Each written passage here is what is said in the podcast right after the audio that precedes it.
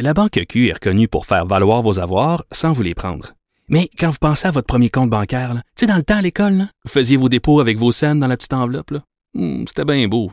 Mais avec le temps, à ce compte-là vous a coûté des milliers de dollars en frais, puis vous ne faites pas une scène d'intérêt.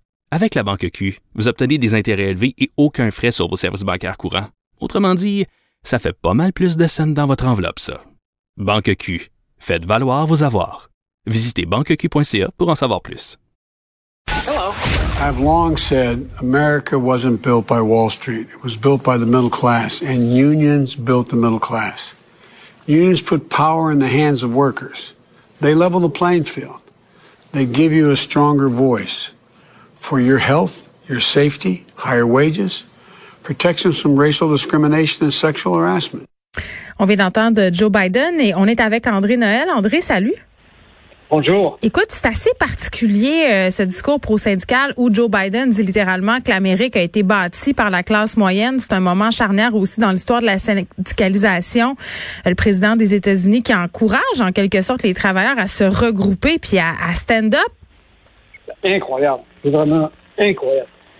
C'est euh, quelque chose de complètement illusité. C'est comme si euh, on entendait Justin Trudeau, François Legault, qui encourageait les travailleurs des entrepôts d'Amazon, de la Chine, d'ailleurs au Canada, à former des syndicats, qui Mhm. dénonçaient toute tentative de s'y opposer. Euh, en plus, cette intervention-là se fait en pleine campagne de syndicalisation dans les installations d'Amazon à Bessemer, en Alabama, en Alabama. Et puis, pour Biden prévient la compagnie qu'elle doit faire aucune intimidation, aucune menace, aucune propagande pour dissuader les travailleurs de fonder un syndicat. Alors, c'est du jamais vu. Euh, même Franklin euh, Delano Roosevelt, euh, l'ancien président des États-Unis dans les années 30, là, qui avait instauré le New Deal Mm. et qui était probablement le président américain le plus pro-travailleur, même lui avait jamais fait quelque chose de semblable. C'est euh, de la part d'un chef d'État, c'est jamais vu ça. Euh, je pense que c'est intéressant que j'ai- j'ai j'ai transcrit euh, cette entrevue euh, qui a été euh, diffusée par une vidéo, vidéo qui a été diffusée sur euh, Twitter par la Maison Blanche euh, le 28 février, c'est-à-dire juste après le début de cette campagne de syndicalisation de l'Alabama qui va se poursuivre jusqu'à la fin mars. Alors, si on traduit un peu ce qu'il dit, il dit Je dis depuis longtemps que l'Amérique n'a pas été construite par Wall Street, Mm. elle a été construite par la classe moyenne et les syndicats ont construit la classe moyenne. Les syndicats mettent le pouvoir entre les mains des travailleurs, ils égalisent les règles du jeu, ils vous donnent une voix plus forte pour votre santé, votre sécurité, des salaires plus élevés, des protections contre la discrimination raciale et le harcèlement sexuel. Euh, Biden a poursuivi en, affirmant qu'il soutient la syndicalisation, le droit de négocier collectivement. Il dit que la loi ne dit pas, pas seulement que les lois sont autorisées à exister, mais qu'il faut encourager la création des syndicats. Il martèle que c'est pas aux employeurs de décider si les travailleurs doivent se syndiquer.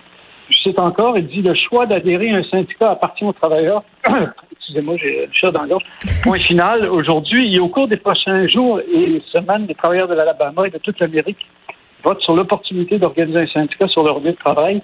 Il ne devrait y- avoir ni intimidation, ni coercition, ni menace, ni propagande antisyndicale. Mm. Aucun superviseur ne devrait confronter les employés au sujet de leurs préférences syndicales. Chaque travailleur devrait avoir le droit libre et juste d'adhérer à un syndicat. Il termine en disant, en s'adressant directement aux travailleurs, c'est votre droit, pas celui d'un employeur. Ben oui, puis c'est un moment euh, crucial évidemment pour les relations de travail. Ça c'est une chose, André, mais en même temps, peut-être tu vas me trouver un peu cynique de penser ça, mais c'est pas non plus euh, complètement désintéressé. J'imagine là que cette allocution de Joe Biden, parce qu'on sait euh, que la classe moyenne c'est quand même un, un pool de voteurs assez intéressant pour un parti politique.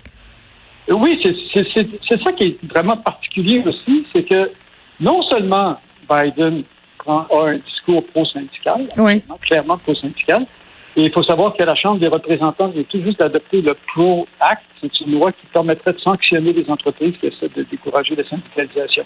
Donc, comme on sait, la Chambre des représentants est composée majoritairement par les démocrates. Là, il va falloir voir si cette loi-là va être sanctionnée par le Sénat, là, ou est-ce que c'est quasiment égalité. Mhm. les, les, les démocrates, euh, finalement, ont la majorité euh, euh, de une voix seulement avec Mme Harris. Là. Mais il y a un signe encourageant, c'est que même une tête d'affiche du Parti républicain, le sénateur euh, Mark Rubio, il a condamné l'attitude antisyndicale d'Amazon, qui a déclaré, je cite, que Amazon mène une guerre culturelle contre les valeurs de la classe ouvrière. Euh, il fait alors que la syndicalisation fait partie des valeurs de la classe ouvrière. Alors, c'est clair que tant les démocrates que certains républicains sont en train de courtiser la classe ouvrière, il y a un énorme poids dans les élections. Mhm. ça, c'est, oui, il y, a, ce calcul-là, mais de la part de Biden, je pense que c'est sincère aussi parce que pendant toute sa carrière, il était très pro-syndical. et on voit d'ailleurs actuellement d'ailleurs pro, en fait, il, il, essaie de, de, combattre la pauvreté. On voit qu'il a voté un, programme de, plusieurs milliards de dollars pour diminuer la pauvreté aux États-Unis. Puis son discours pro-syndical s'inscrit dans cette politique-là. Oui, puis les syndicats, euh, on pourrait avoir tendance à penser que c'est un modèle un peu désuet. Le taux de syndicalisation est quand même en chute là, pas seulement aux États-Unis. Effectivement, c'est ça qui est, ça, survient exactement là-dedans, dans, ce, contexte-là. Euh, alors, euh, le taux, c'est incroyable parce qu'il est tombé à 6,3% seulement chez les travailleurs du secteur privé aux États-Unis, selon les plus récentes données du Bureau de Labor Statistics. En 1953, il était de presque 36 selon l'American Journal of Public Health. C'est spécial que ce soit une revue médicale qui a fait cette étude-là. Mais c'est dans un article qui avait été publié en 2016, la revue médicale avait montré que la syndicalisation a des effets bénéfiques pour la santé des travailleurs et de leurs familles. Bon, non seulement fait monter les salaires, mais pas seulement dans les entreprises qui syndiquent.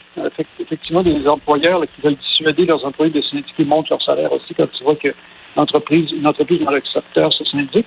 Puis des auteurs de l'article dans la revue médicale montraient que l'augmentation des salaires dans une ville comme New York pourrait entraîner une diminution de la mortalité. Euh, au Québec aussi, bon, premièrement, le taux de syndicalisation au Québec est quand même beaucoup plus élevé qu'aux États-Unis, mais euh, il y a une certaine distorsion qui est due au fait que le secteur public, la fonction publique, est syndiquée presque à 100 au, au, Québec, ce qui n'est vraiment pas le cas aux États-Unis.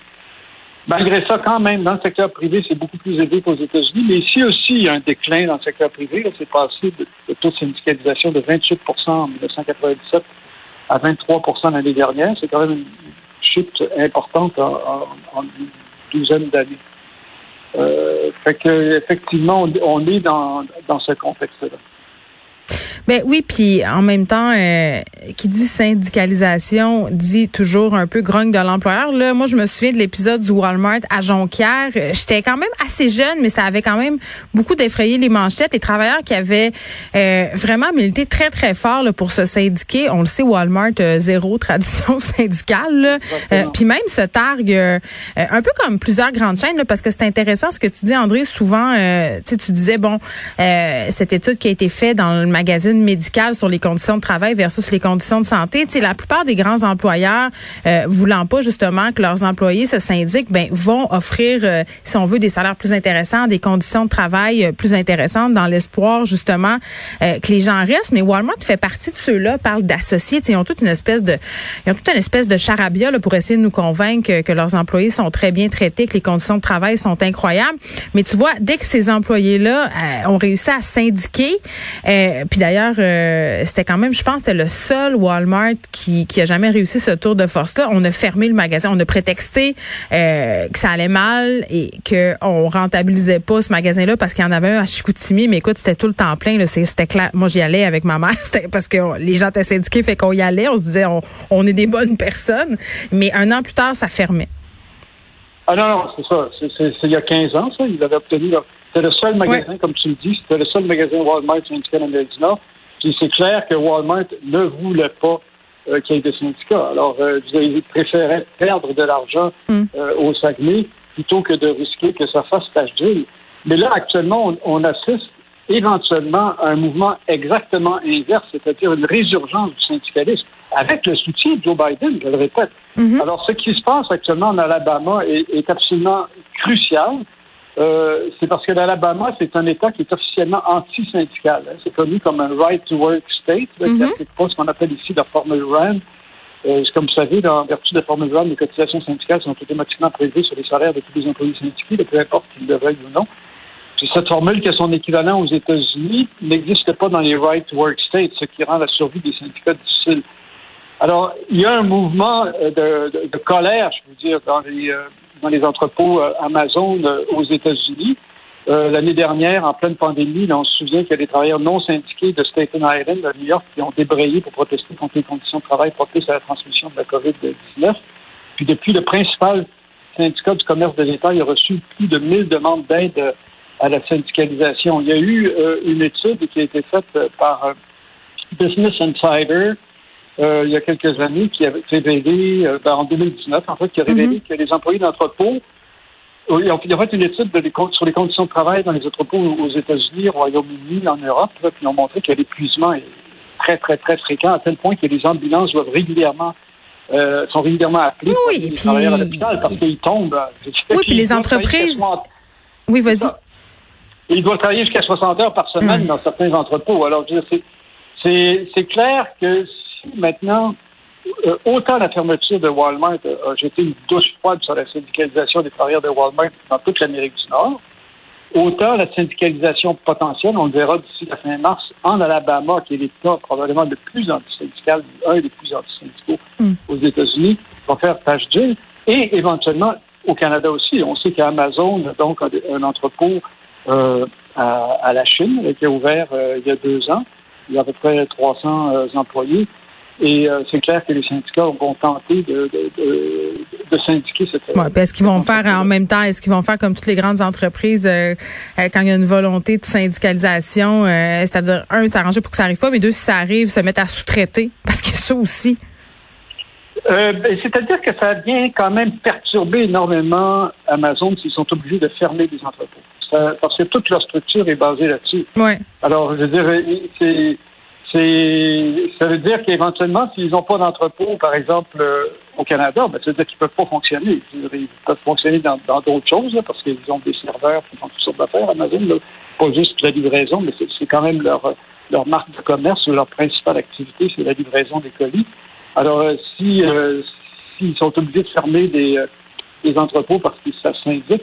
C'est clair que ça. ça non, oui, ça, ça vient. Euh, ben oui, ça vient euh, jeter du plomb euh, dans l'aile de leur modèle d'affaires. André Noël, merci. Très bien. La prochaine. Au revoir.